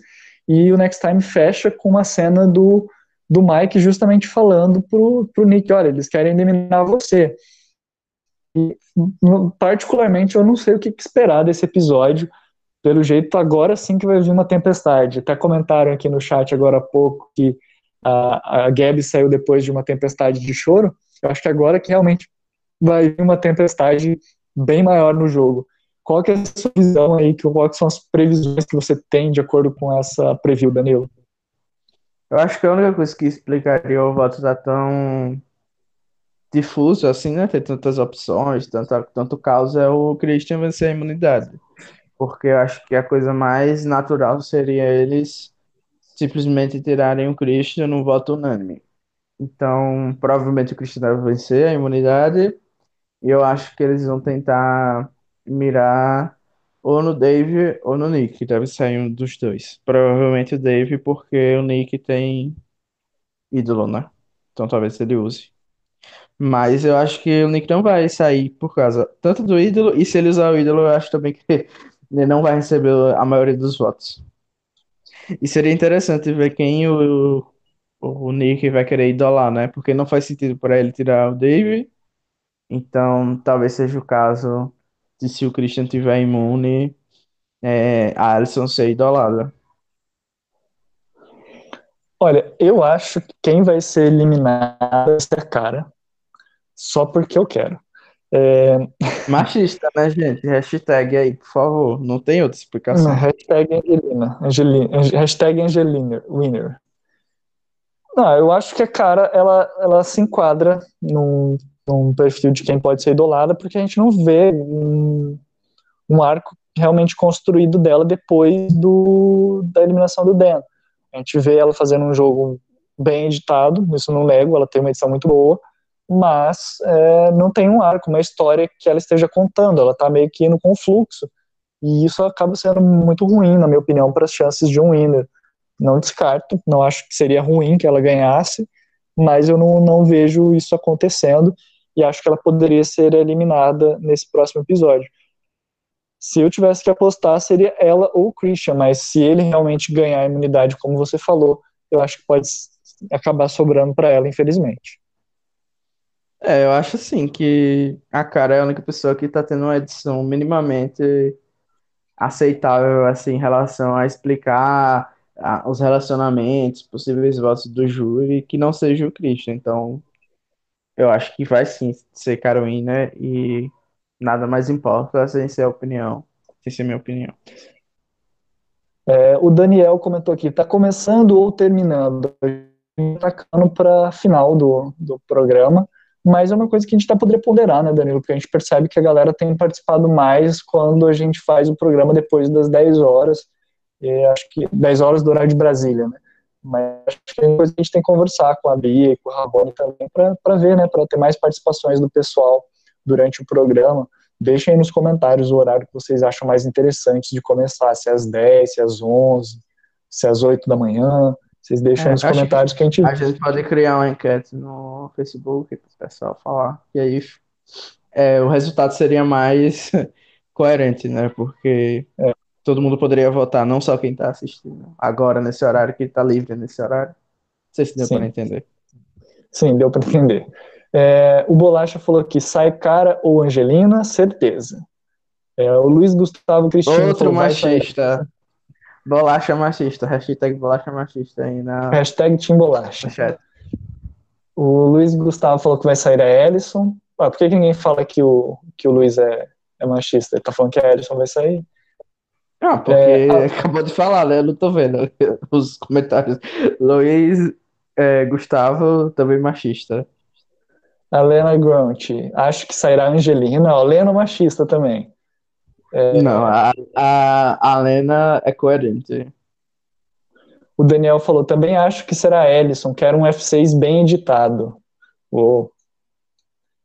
A Lena falou, Mike, cara, tem tudo para serem eliminados no episódio final. Eu acho que o Mike tem tudo para ser runner-up. A cara tem. O Mike tudo para ser runner-up com zero votos.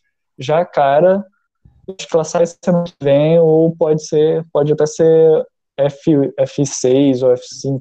Acho que é F6. Cara, eu, eu vou fazer uma previsão. não sei qual Se a cara não for aceitável. F6, a cara é winner. Se a cara não for F6, ela é winner.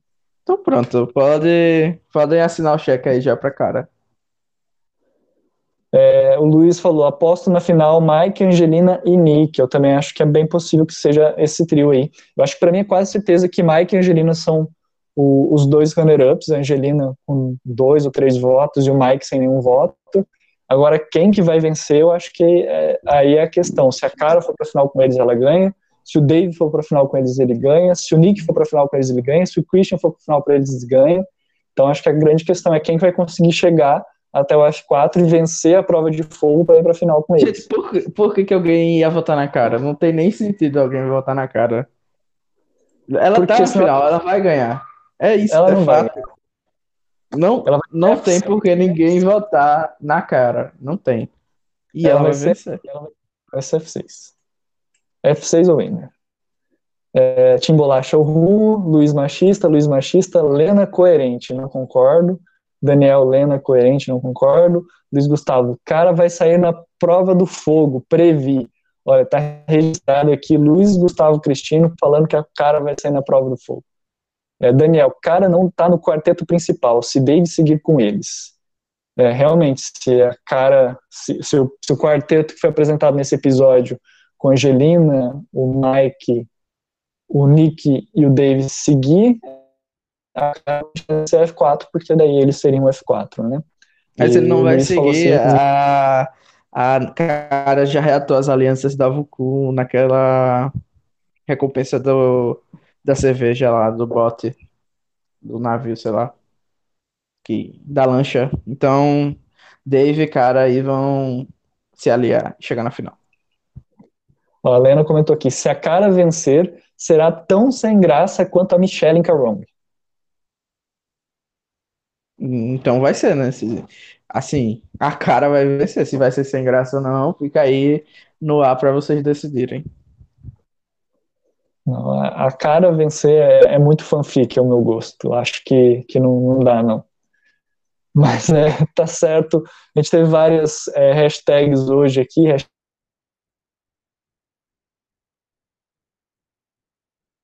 Gente, eu acho que o Felipe saiu da chamada, se eu não tô enganado, mas vamos ver se ele volta.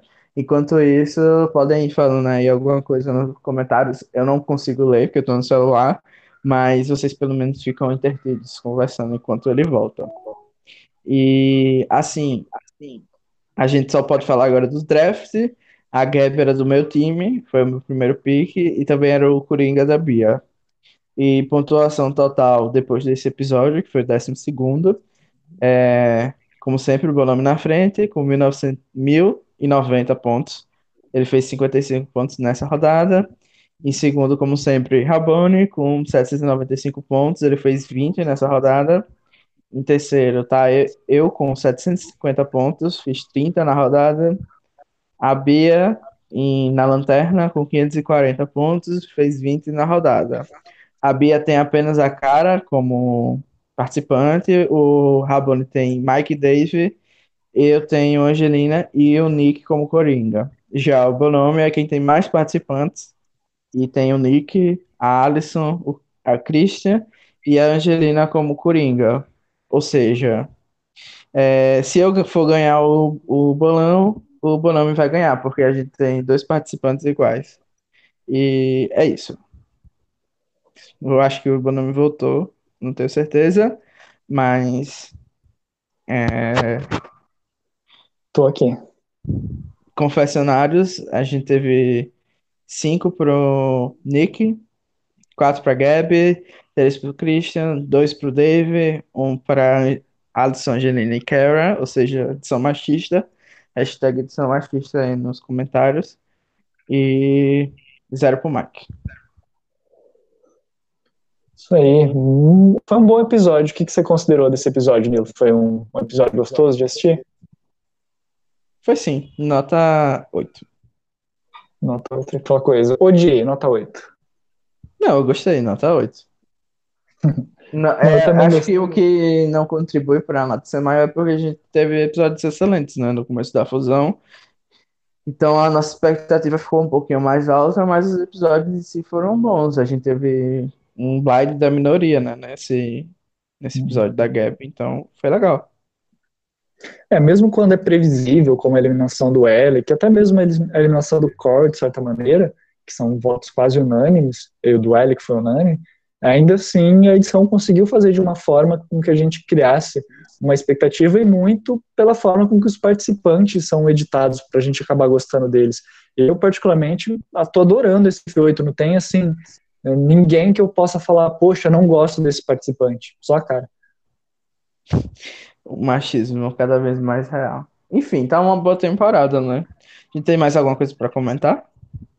Ah, o pessoal aqui está comentando bastante coisa. Ó. Se a cara vencer, vai ser o mesmo erro de Carong. Deu polêmica porque as pessoas ficaram sem entender. Se editassem cara com mais presença, mais confessionários, não seria graça, não seria sem graça ou questionável.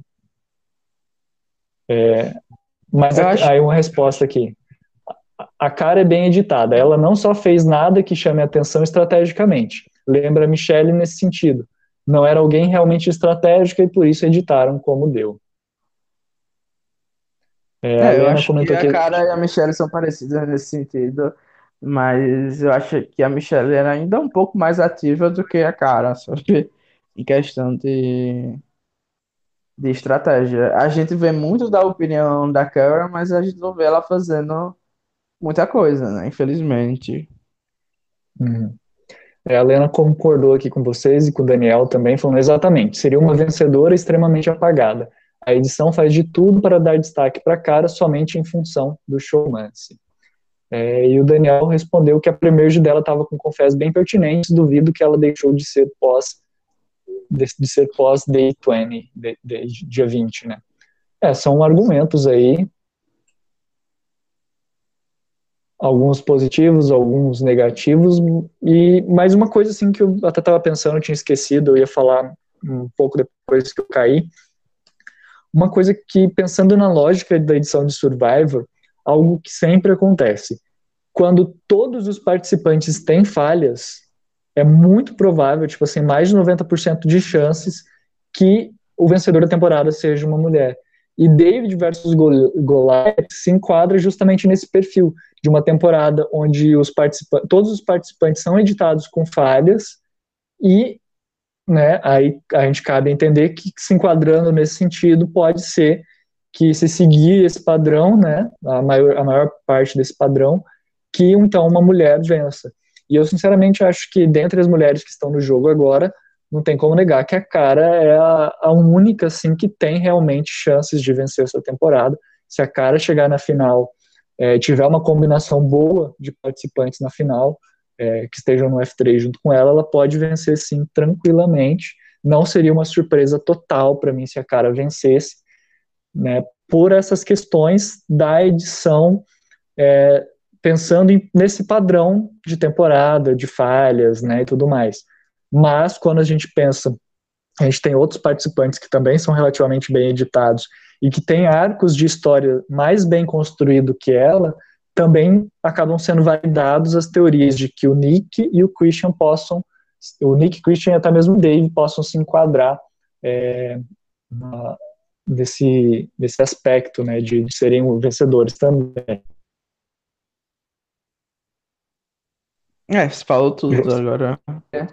É, a edição é bem machista e as mulheres não podem ser perfeitas. É um fato, né? Que as mesmo nas melhores temporadas de Survivor, que não das melhores, mas nas temporadas que as mulheres ganham, né? as mulheres não têm mais porcentagem de confessionário e nem de tela. Então é, é, algo sempre que a gente tem que levar em mente que não que não é porque uma mulher ganhou que os editores de Survivor vão se tornar extremamente feministas e vão dar tempo de tela e confessionários para as mulheres, porque eles não são assim, eles não não seguem esse padrão. Então a gente tem que ficar muito atento porque é muito comum a gente ver uma participante que apareça menos e não justamente não é, não chame, não tenha destaque, mas que acabe sendo vencedor. Então, vamos, temos que ficar atento, a gente não pode achar que só porque os homens estão tendo mais tempo de tela que o vencedor vai ser um homem. Concordo. Mas acho que é isso aí. Analisando é de que isso não é um fato determinante no número de confessions. Oi? É, só concordei com você mesmo. Ah, tá. É, o Daniel perguntou se esse padrão, quais das temporadas recentes foi nesse molde. Agora de cabeça eu não vou conseguir lembrar para responder, depois eu, eu, deixo nos comentários. E o Luiz fala: No começo da temporada, como o Jeff não hypou, eu apostei que seria uma mulher Goliath. Disse isso porque achei que ele devia ter odiado a Uber. E de fato, né, tem até uma versão de Ed que, né, que se chama Probstic, que o pessoal tenta fazer previsões da temporada baseadas no comentários, nos comentários do Jeff. Mas, particularmente, a minha opinião é a seguinte: o Jeff, o Jeff ele tem que hypar a temporada sempre. Então, ele está falando de uma temporada não é necessariamente algo que seja bom ou ruim, ou que indique que o winner vai ser tal ou de tal maneira. Essa temporada ele teve sim algumas entrevistas que ele chegou a, a falar muito bem da temporada, mas como eu falei, é tipo, o trabalho dele e não acho que isso deva ser tão levado em consideração, até porque, pensando nisso, a gente pegar a temporada retrasada, o Ben foi campeão, foi o solo survivor, e ele não hypou antes da temporada, e o Ben é um tipo de campeão que o Jeff super adoraria, pelo que a galera considera como o padrão de winner que o Jeff gosta. Então não acho que seja algo que a gente tenha que ficar pensando, oh meu Deus, o Jeff não ficou falando no Twitter que a temporada estava maravilhosa três dias depois que, que, as filmagens acabou, porque simplesmente pode ser que a agenda dele não, não deu tempo dele twittar ou não foi o momento né, dele falar. Então, acho que não é tão interessante assim esse tipo de análise, embora muitas vezes tenha tido uma taxa de acerto grande a galera que falou isso, né? Ah, ele não hypou, então vai ser uma mulher que ganhou, e de fato isso tem acontecido mas não acho que seja uma regra necessariamente. E acho que está bem aberto ainda essa temporada, até a idade da edição, tantos personagens estão bem editados, é, então todo mundo tendo falha, então é, acaba sendo sempre mais difícil de acertar apenas por palpites quem que é o vencedor. E nisso eu acho que vai estar muito interessante o blindcast da semana passada. É, porque na semana passada, semana que vem, porque a gente vai poder analisar a temporada quase como um todo para tentar prever quem que vai ser o winner. Eu sinceramente não sei quem que vai estar. Tá. Vou até olhar aqui na pauta agora, que o Raboni tinha mandado mais cedo o, o calendário para ver quem que é que vai ser que vai estar aqui semana que vem. Provavelmente é, Raboni, né? É, Raboni e Bonomi, é só eu e ele que estamos escalados para semana que vem. Um blindcast raiz para não deixar a Bia e o Danilo é, tomarem conta e quem de é vez. que está né? na final? É na final estamos eu e a Bia. Flopei. Ah, não. Não, na, na, na, no dia 20 é você e o Rabone. Aí no dia 27 estamos escalados a Bia e eu, mas acho que é daí pelo reúne, alguma coisa assim que o Rabone planejou. Nos... É. A temporada acaba fica dia aí, 20, né? Fica aí, então, no ar, mas vamos finalizar que a gente já tem duas horas, né, de podcast. Sim. O pessoal deve estar se perguntando da promoção, né? Provavelmente, eu acho. Prova de recompensa. Eu já tinha né? esquecido tudo, então. Né? Não sei se a galera então, vamos tá fechar aqui, ninguém quer saber, né? Não, agora então, pessoal, vamos, quando a gente... vamos falar o vencedor. Então, é... quando a gente planejou essa, essa prova de recompensa, a gente achou que ia ter bem mais pessoas, a gente tá, tinha planejado em fazer um sorteio no random.org. Mas como nós tivemos um número bem reduzido de participantes que, real, que conseguiram preencher todos os pré-requisitos, então eu, a gente tomou uma decisão, eu quando eu digo a gente, eu digo eu tomei uma decisão que nós vamos premiar todos os quatro participantes que preencheram todos os pré-requisitos. Então, é, a gente vai mandar um e-mail respondendo os e-mails que vocês mandaram com as palavras-chave para pegar o endereço, o contato de vocês para a gente poder enviar a camiseta Queen Stays Queen. E os ganhadores, eu vou tentar, tentar compartilhar aqui a. a Vamos, enquanto isso, eu subir a hashtag Bom nome Papai Noel. Bom nome Papai Noel. De bom nome machista para bom nome Papai Noel. É, eu não estou conseguindo compartilhar aqui a minha tela, mas os quatro participantes que mandaram as palavras-chave foram o Daniel Abrantoski, acho que essa é a pronúncia certa, se não fosse me corrigir nos comentários. Ele está nos Cristiano, comentários, né? Eu acho que você fala o nome dele, eu me lembro. Sim o Lucas Reis e o Danilo Nunes, por incrível que pareça, os quatro que estão participando, seja na live ou aqui no podcast, vão ganhar é, a camiseta. A gente vai mandar um e-mail para vocês com é, as informações e eu particularmente fico muito feliz que pelo menos é, a gente tenha tido pessoas que participaram. O engajamento foi legal, teve bastante gente que curtiu e compartilhou, mas só esses quatro venceram. E eu acho interessante citar que realmente era uma prova de recompensa, né? Então, é, tinha muitos critérios, tinha muitas é, coisas para fazer, mas era por isso. Começo, era... Desde o começo, seu objetivo era que alguém que acompanhasse realmente o programa, que estivesse aqui nas lives, que ganhasse, né? Porque geralmente, até quando é, a gente faz a promoção do bolão lá do site, acaba que tem gente que só aparece lá para participar da promoção e não necessariamente está acompanhando o site, apoiando. Então, de certo modo, apesar de ter tido poucas pessoas que é, tomaram tempo para preencher as coisas, é bem recompensador que, de fato, vão ser pessoas que estão aqui apoiando o Blindcast, que é algo que tira um pouco do nosso tempo sempre. Então, a gente também agradece, porque mais vale quatro pessoas que nos apoiam do que ter 200 pessoas para sortear e nenhuma delas está aqui ouvindo o podcast. A gente sabe que muita gente escuta, mas sei lá, por um motivo ou por outro, por preguiça ou por não gostar da Sandra, não quiseram participar, hum. mas fica aí o agradecimento. Sim. É, isso mesmo, como o Danilo falou, era de ser uma coisa difícil, não ser algo fácil, tipo, ah, fui lá, curti, compartilhei, é realmente uma prova de recompensa, e eu fico muito feliz que tiveram pessoas que se empenharam, que foram atrás, que anotaram as palavras-chave que estavam espalhadas não só em um programa, mas em vários programas, então, muito obrigado a vocês que participaram, a gente vai entrar em contato. É, se tiver alguém que não conseguiu compreender todas essas, essas etapas e por isso não ganhou, vocês podem mandar uma mensagem particular ali no, na página do Blindcast, ou até mesmo diretamente comigo. É, a gente fez algumas edições dessa camiseta a mais. A gente, a princípio, ia colocar à venda, a gente não sabe ainda se vai ficar à venda, se a gente vai colocar como recompensa de um possível Patreon para o ano que vem. Tem alguns outros modelos de camiseta que eu cheguei a esboçar e desenhar junto com o pessoal aqui, mas a gente vai deixar essas novidades mais para Agora, se alguém quiser adquirir, ver ali o preço, o frete, como é que faz para enviar, entre em contato com a gente, que a gente negocia, que nós negociamos aí essa camiseta. Enquanto isso, os quatro vencedores vão poder receber inteiramente de graça, sem pagar frete, sem pagar custo, sem pagar nada, vão ser totalmente é, beneficiados e abençoados nesse Natal do Blindcast, que é provavelmente quando vai chegar, né, dependendo desses correios brasileiros em época de final de ano. É, acho que é isso, Danilo. Você gostaria de comentar mais alguma coisa?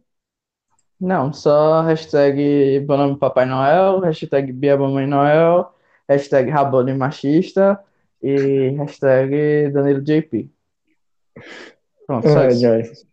só isso. Então, galera, muito obrigado por terem assistido. Esse, nossa, esse Blindcast ficou bem grande, mas foi bem divertido, bem bacana ter as interações aí de vocês, todos que estão é, participando. Só reiterando aqui, ele, o Daniel falou que o, o sobrenome dele se lê como Abrantikoski. Espero ter acertado aqui.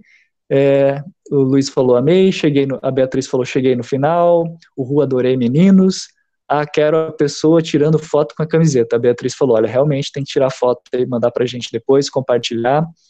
É, tem vários outros comentários aqui, meio presente, do, o Luiz comentando, o Guto, né? Então, é, muito obrigado aí a todos. Não se esqueçam de acessar né, o site, a tribo falou, a gente, o Danilo está com os problemas dele que não está podendo postar é, os, posts, os posts tradicionais dele durante a semana, mas tem as curiosidades, a Ana também fez essa semana é, o post relembrando os comentários do, do, do eliminado da, da semana, da Gabi, e nós vamos continuar tendo conteúdo lá, também, como sempre, participando lá no, no grupo da Tribo Falou, onde normalmente sempre tem alguém que está escalado aqui para fazer o blindcast comentando, porque a gente acaba tendo que assistir ao vivo para poder ter tempo de se preparar para o blindcast. Então participem e comentem, estejam aqui com a gente sempre, porque é muito bacana é, ver bastantes comentários, ver bastante coisa acontecendo aqui na comunidade de Survival. É, acho que é isso. Um grande abraço a todos. Não se esqueçam de curtir a nossa página lá no Facebook. Um grande abraço. E eu não sou o Rabone, então por isso não vai ter beijinho em lugar nenhum, só na testa de vocês. Até mais. Lá. Tchau. Tchau.